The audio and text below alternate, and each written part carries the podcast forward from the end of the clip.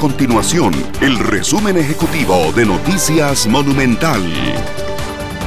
Hola, mi nombre es Fernanda Romero y estas son las informaciones más importantes del día en Noticias Monumental. El alcalde de San José, Johnny Araya, arremetió contra el candidato presidencial del Partido Liberación Nacional, José María Figueres. El candidato del PLN pidió ayer a los regidores suspenderles el salario a los alcaldes investigados por el caso Diamante de supuesta corrupción en las municipalidades.